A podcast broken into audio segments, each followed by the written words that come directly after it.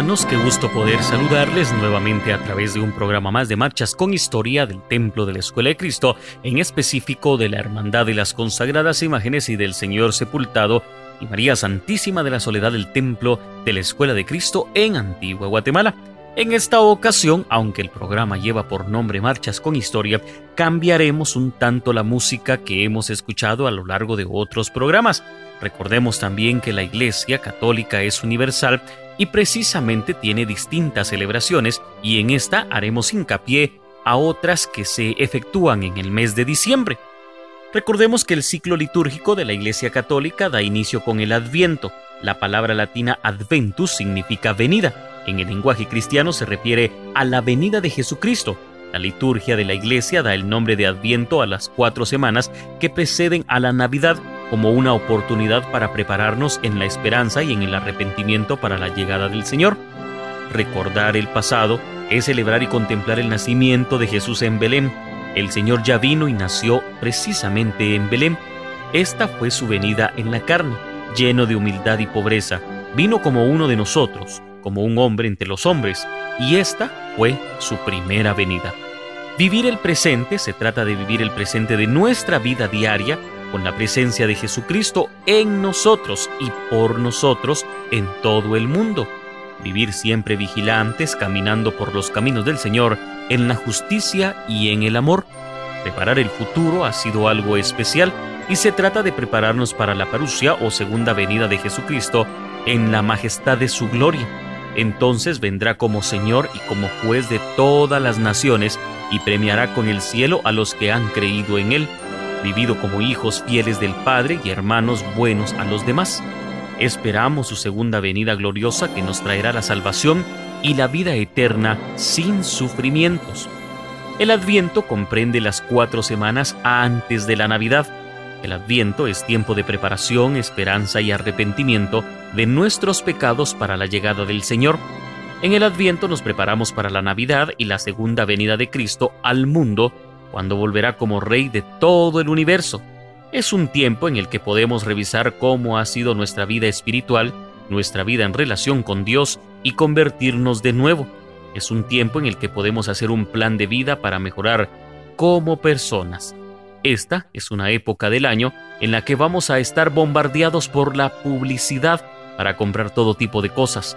Vamos a estar invitados a muchas fiestas, todo esto puede llegar a ser que nos olvidemos del verdadero sentido del Adviento. Esforcémonos por vivir este tiempo litúrgico con profundidad, con el sentido cristiano. La vivencia espiritual será familiar y particular con la contemplación adecuada de este misterio y participar activamente en eh, actividades propias como la asistencia a las Eucaristías o el rezo de la corona de Adviento, que es una tradición que se ha sumado a las ya muy antiguas prácticas propias de la sociedad guatemalteca y de las cuales nos ocuparemos en adelante haciendo referencia especial a lo que acontece, a cómo se ha realizado en algunos casos en nuestra antigua Guatemala. Haremos la primer pausa musical en especial en esta época.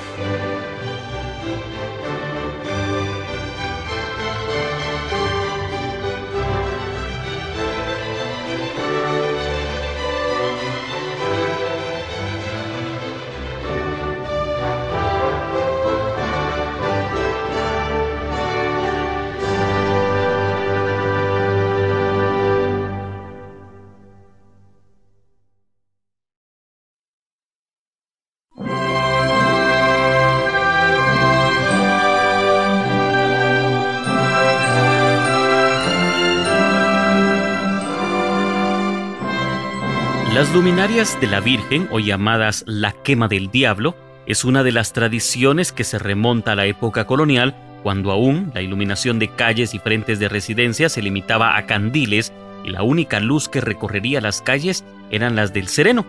Cada 8 de diciembre, los guatemaltecos asistían a la procesión de la Virgen de Concepción y para alumbrar el recorrido colocaban antorchas o realizaban fogatas frente a sus hogares en la ciudad de Santiago de los Caballeros, hoy llamada la antigua Guatemala, y en la ciudad de Guatemala, estas fogatas eran conocidas como las luminarias de la Virgen, colocadas por el ayuntamiento de la ciudad desde el siglo XVII. Poco a poco la celebración fue transformándose y actualmente se incluyen fuegos artificiales y piñatas con forma de diablos. Según la tradición guatemalteca, el diablo se esconde entre las cosas viejas que se encuentran en los hogares y por ello se deben sacar y quemar. Con esta acción se eliminan los males que se han sufrido durante el año y se hace espacio para las cosas buenas. La tradición de nuestros abuelos decía que el 7 de diciembre debíamos de quemar todo lo viejo y lo que nos traía malos recuerdos para poder recibir la bendición de la Virgen al día siguiente que justamente es el día de la Inmaculada Concepción. En la bella ciudad colonial era realmente especial el solo hecho de estar fuera de la casa con eh, familia cada 7 de diciembre a las 6 de la tarde, viviendo como pues eh, se controlaban las llamaradas que eran alimentadas por objetos de papel y de fácil combustión.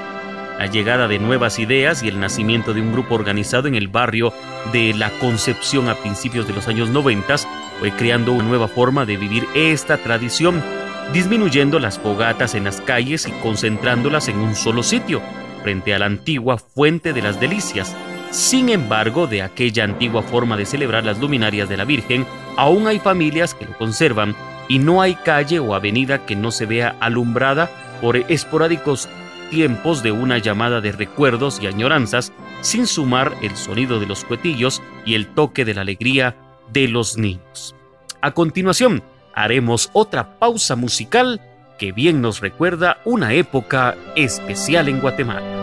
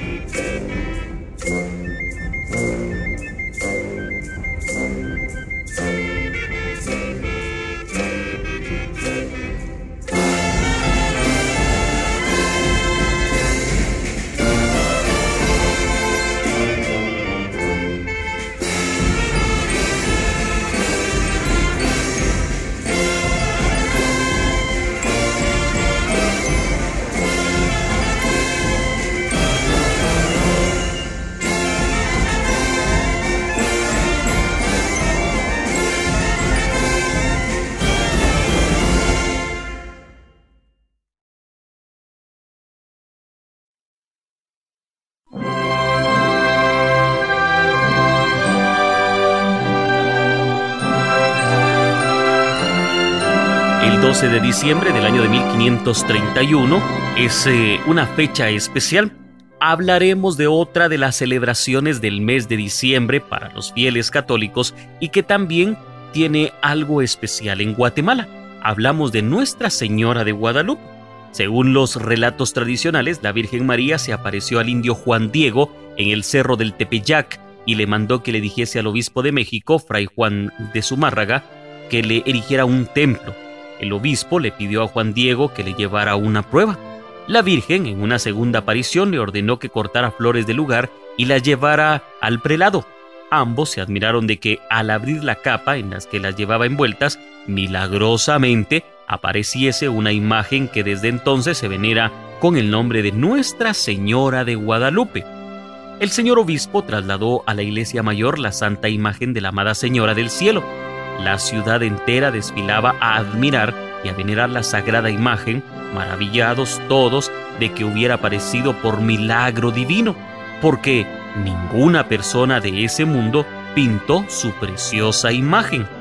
La imagen de la Virgen de Guadalupe se venera en México con grandísima devoción y los milagros obtenidos por los que se rezan a la Virgen de Guadalupe son tan extraordinarios que no se pueden menos exclamar que son pequeños, pues es el poder divino que está aquí, según manifiestan algunos fieles. El Papa Pío XI declaró a Nuestra Señora de Guadalupe como patrona y emperatriz de América. Su fiesta se celebra el 12 de diciembre. El culto y veneración se expandió rápidamente por toda Latinoamérica. Guatemala y su cercanía con el Virreinato de México vive desde aquellos primeros años de esa devoción una manera particular y vivencial. Esta celebración y tradición pues ha llegado a las familias católicas que también acostumbraban en aquel entonces, como fieles a la tradición, llevar a los bebés o niños de las familias vestidos con un traje regional de alguna de las etnias propias de este país. Esto como referencia a la presentación divina ante un indígena, que en aquel entonces era Juan Diego, ellos ofrecen a los niños en penitencia en acompañar a la Virgen Morena por sus primeros siete años de vida, pidiendo siempre salud, prosperidad y protección para ellos y sus familias. Antigua Guatemala tiene como centro de celebración el templo parroquial de Nuestra Señora de las Mercedes, donde desde días previos al 12 de diciembre se vive un ambiente de fiesta. El templo, decorado con festones verdes, rojos y blancos, hilos de pino en el día previo y con la marimba y el baile de gigantes que anuncian el rezado del día siguiente, que será acompañado por miles de niños. Los más sueltos bailarán al compás de sones o marchas militares frente a la carroza que transporta la imagen de la Virgen de Guadalupe. El atrio del templo se verá inundado por set de fotografías, pues eh, ricamente decorados con motivos y textiles propios de nuestra tierra así como animalitos de corral donde los niños se tomarán un recuerdo que permanecerá por años y que seguramente mostrarán en un futuro a sus propios hijos. Faroles alumbran el andar del rezado, casas donde dan dulces a los niños, en otras se vive un relajo donde lanzan juguetes, pero los niños, que también aprovechan, pues eh, pueden decir que se vuelven adultos o algunos adultos se vuelven niños. La fiesta se extiende hasta entrada ya la noche cada 12 de diciembre. Haremos otra pausa musical. Ahora nos acompañaremos de otro son.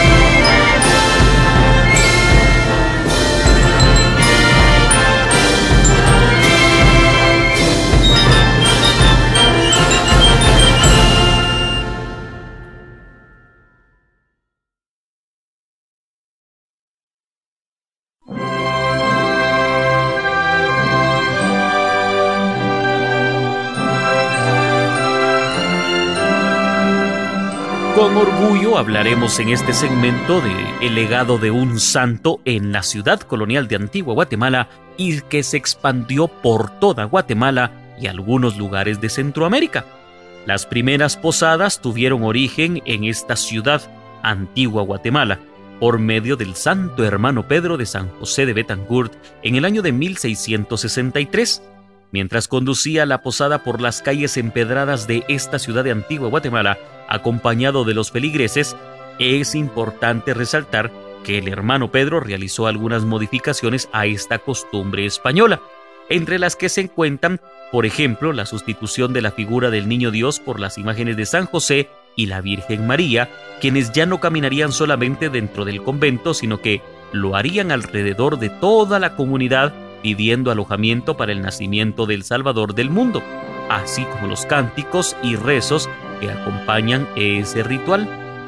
Esta tradición iniciada por el hermano Pedro en Guatemala poco a poco fue siendo practicada en los países vecinos, adaptándose posteriormente a sus propias costumbres. Durante nueve días, pequeñas andas con imágenes de María y José, vestidos de peregrinos y con decoración de la época, como por ejemplo la manzanilla, el pino, ranchitos de paja, musgo, entre otras cosas, recorren las calles y avenidas en honor al recorrido de los papás de Jesús hasta su llegada a Belén. En la época actual, estas comienzan el 15 de diciembre y terminan el 23 de diciembre, siempre cumpliendo con la novena.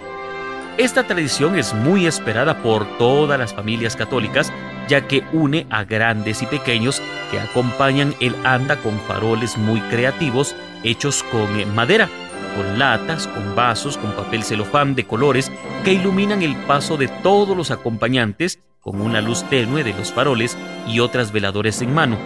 Además, los villancicos que son acompañados por instrumentos autóctonos como los chinchines o los caparazones de tortugas y los pitos de vaca.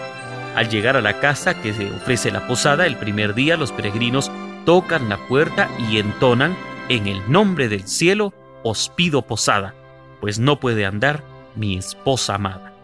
Y las personas que están adentro de la vivienda responden con otro cántico y al entrar a la casa se entona, entren santos peregrinos, peregrinos reciban este rincón, aunque es pobre la morada, la morada os la doy de corazón.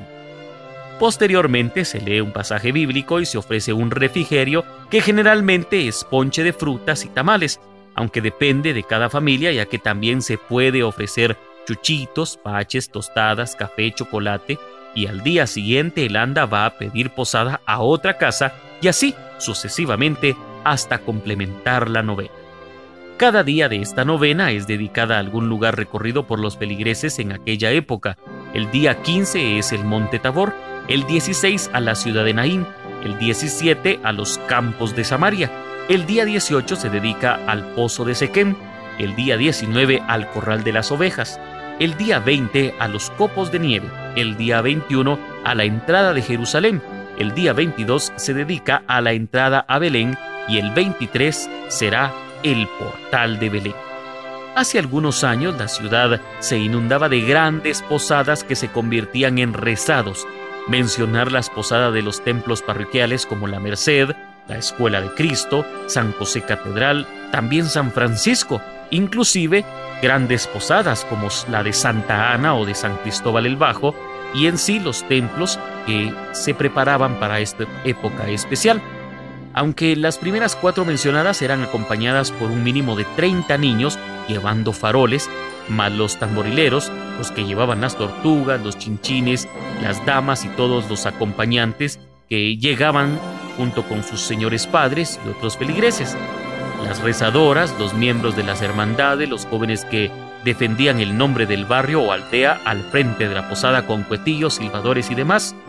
Ah, vida para volver a vivirla, decían los abuelos. Estas cuatro posadas mencionadas también tenían dos características.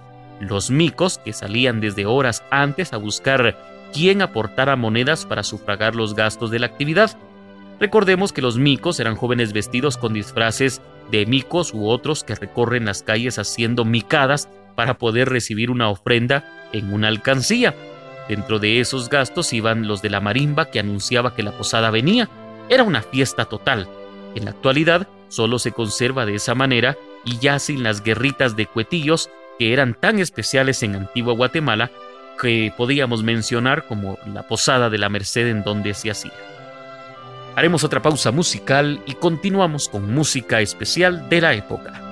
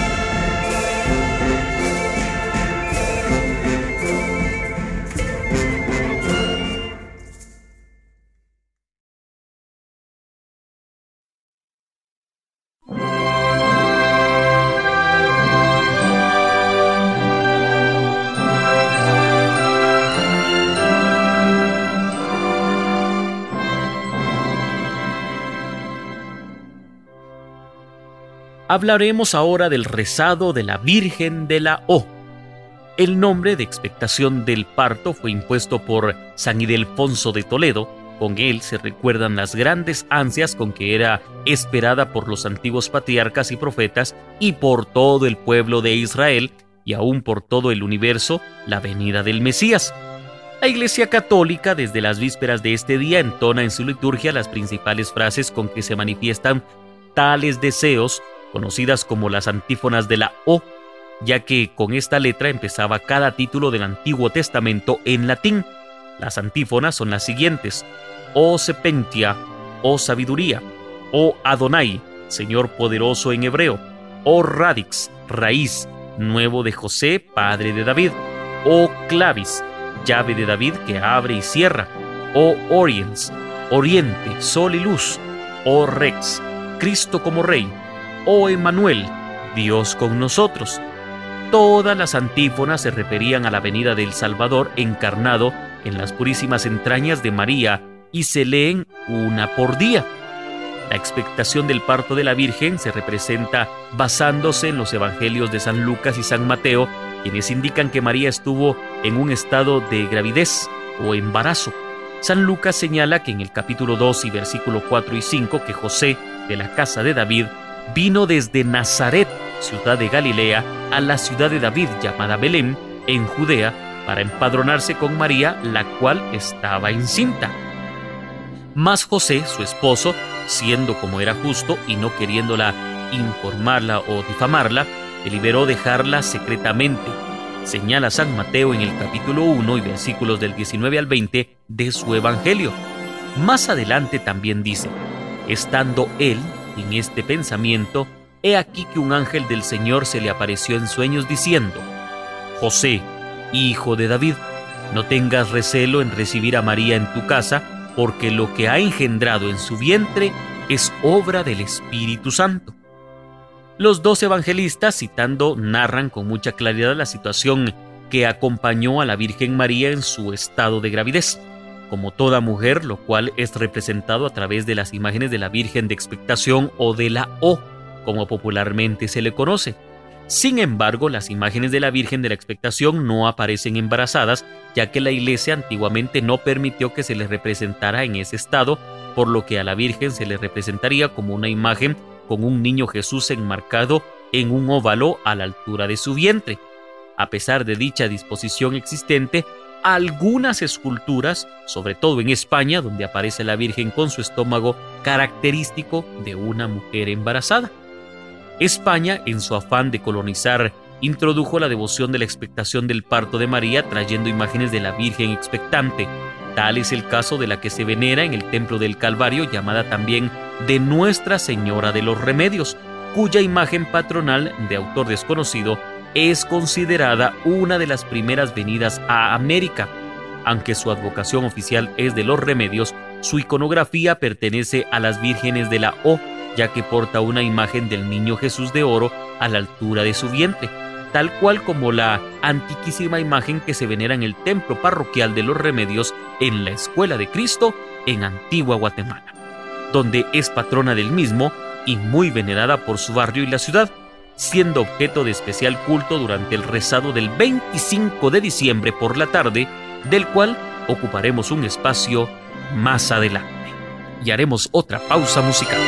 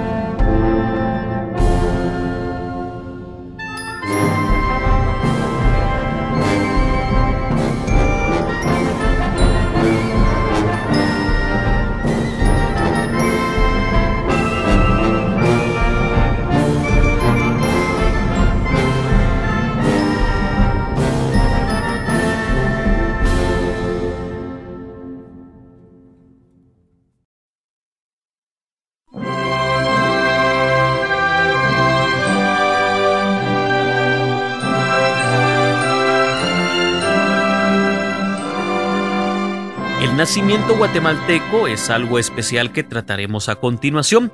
En otros lugares les llaman pesebres o belenes. Es una tradición relacionada a las fiestas de Navidad que no puede faltar durante estas vísperas. Cada hogar se llena de algarabía, de emoción y color por esta costumbre que se remonta al siglo XVI y que marcó un proceso histórico para Guatemala. Surgió con la llegada de los españoles, pues era una práctica propia de Europa. Esto debido a que el misterio de la Natividad era un pilar importante del espíritu cristiano de la época del Renacimiento. En el año de 1524, la Orden de los Franciscanos llegó a radicar a Guatemala e instituyeron esta modalidad como parte de la evangelización de los pueblos. De esto se conoce que fue San Francisco de Asís quien hizo el primer nacimiento que en un principio se realizaban dentro de templos donde las personas hacían representación de obras y procesiones. La intención de realizar esto era representar el nacimiento de Jesús en el pesebre, teniendo a sus alrededores las imágenes icónicas. Algunas de ellas son María y José, así como una amplia gama de personajes como los pastorcitos, animalitos y otros elementos que simulan el ambiente de aquel entonces. Es así como en el siglo XX ya se logra observar con mayor apogeo esta actividad en casas particulares que aún resguardan características de los tiempos pasados y que hacían más notable la tradición que pasó a ser de arraigo guatemalteco.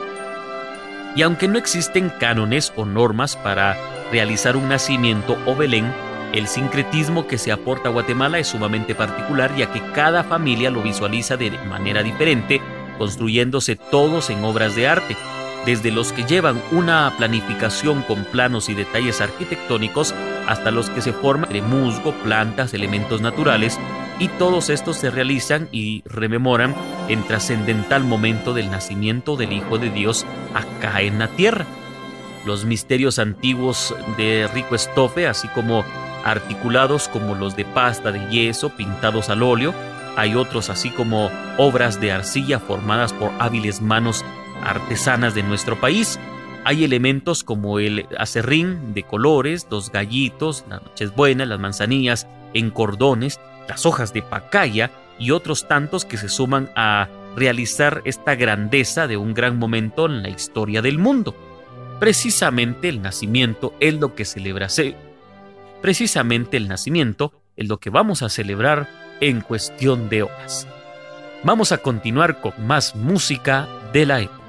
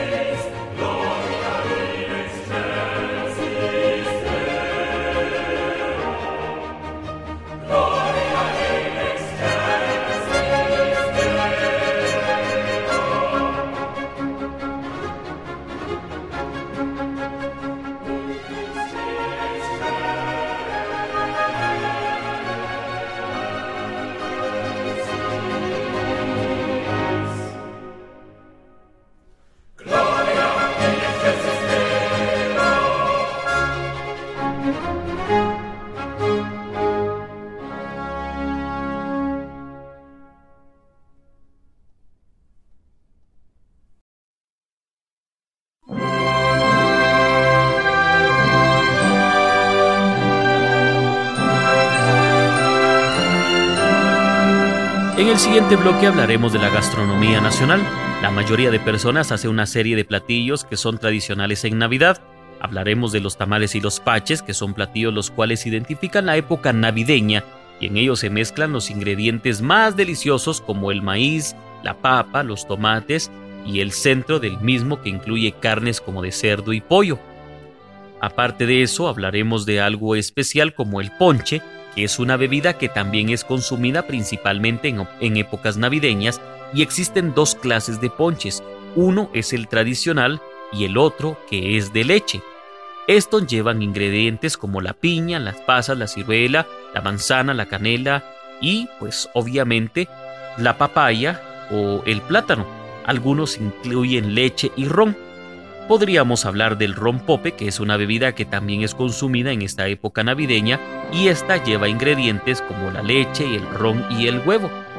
También recordemos que existen otros eh, alimentos especiales como las uvas y las manzanas, que son parte de las comidas navideñas que año con año son uno de los principales alimentos. En esta época, pues, estas suelen subir de precio ya que el hábito de la compra de esta suele ser más constante.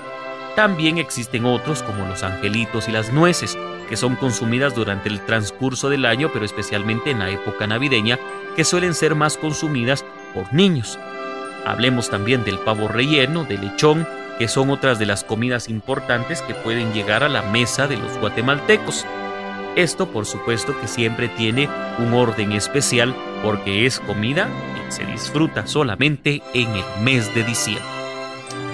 Vamos a hablar también de la Nochebuena y la Navidad. Son días de gran algarabía que terminan siendo algo especial, algo fraterno para compartir con toda la familia las tradiciones de este día y las costumbres que son tan variadas que sería difícil describir algunas sin dejar fuera otras tantas como familia que viven estos días de manera particular, aunque todos concluyen con la celebración universal del nacimiento del niño Jesús. Él corre el corre y corre es normal. Algunos terminan el pesebre, otros aún definen el menú, la visita de nacimientos, la visita de familiares y tantas otras cosas que solo se pueden explicar viviéndolas pues con estos días en familia y con algunos amigos. Incluso es momento para meditar, para recordar y también para extrañar a quienes ya se han ido a gozar de la presencia de Dios. Existe también algo especial la misa, una situación que se debe vivir en familia para despedir el año y darle la bienvenida al nuevo año, con manifestaciones bastante claras de fraternidad y júbilo, pero repetimos, siempre en unión con las costumbres de cada familia. Recordemos entonces que cada una de estas llega a un momento especial.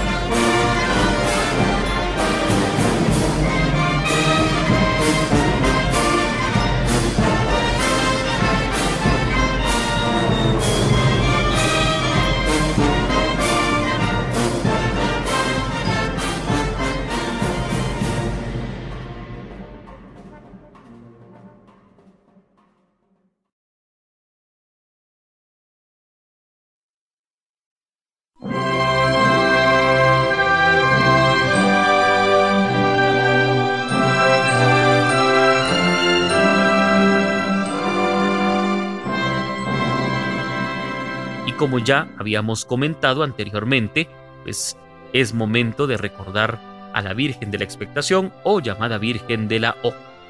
Hablemos del rezado de la Virgen de la O en Antigua Guatemala. Como ya hemos mencionado anteriormente, la patrona de la parroquia de los Remedios es la venerada imagen de Nuestra Señora de la O y su fiesta titular es el día 18 de diciembre. Sin embargo, el esperado y antañón rezado sale el día de Navidad el 25 del mismo mes, en horas de la tarde. El porqué de ese día se dispersa en diferentes razones, leyendas y según los consejas, y será un tema muy especial que podríamos tratar en otras circunstancias más apasionadamente. Después de la convivencia familiar de haber participado en la misa de gallo las misas diurnas para celebrar la Natividad de nuestro Señor, las familias se reúnen al mediodía, colocan nuevamente incienso a las 12 y pues, entre el aroma del pino, la manzanilla y el acerrín toman notas diferentes y únicas para después de compartir las viandas del día anterior o el delicioso tamal, pues que es parte de todo esto.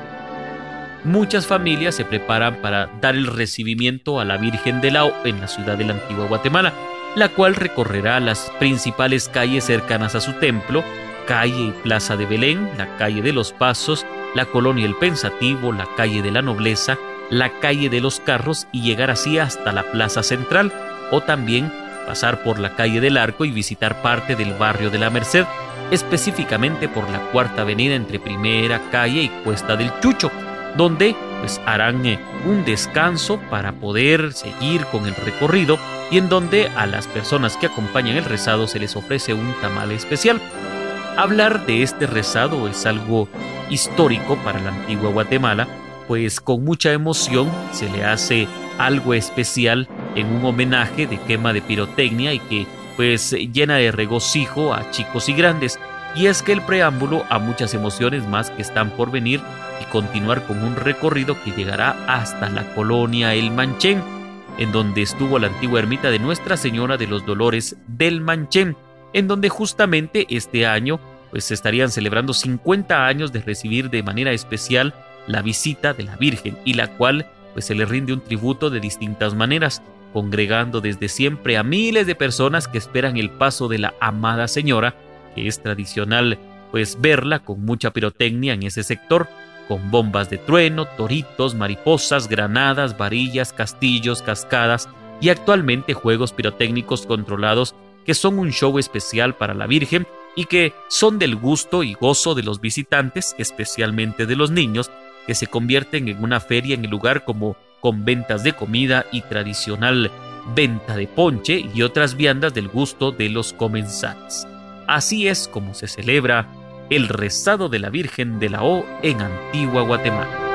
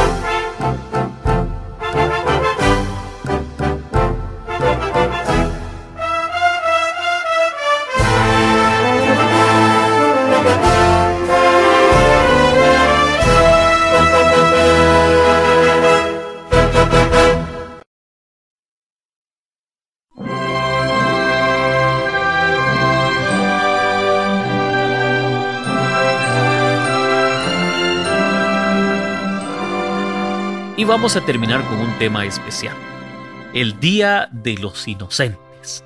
Es común que las bromas del Día de los Santos Inocentes pues eh, se puedan sentar para algo histórico en Guatemala. Sentar al niño Jesús la noche del Año Nuevo y colocarle su vestido.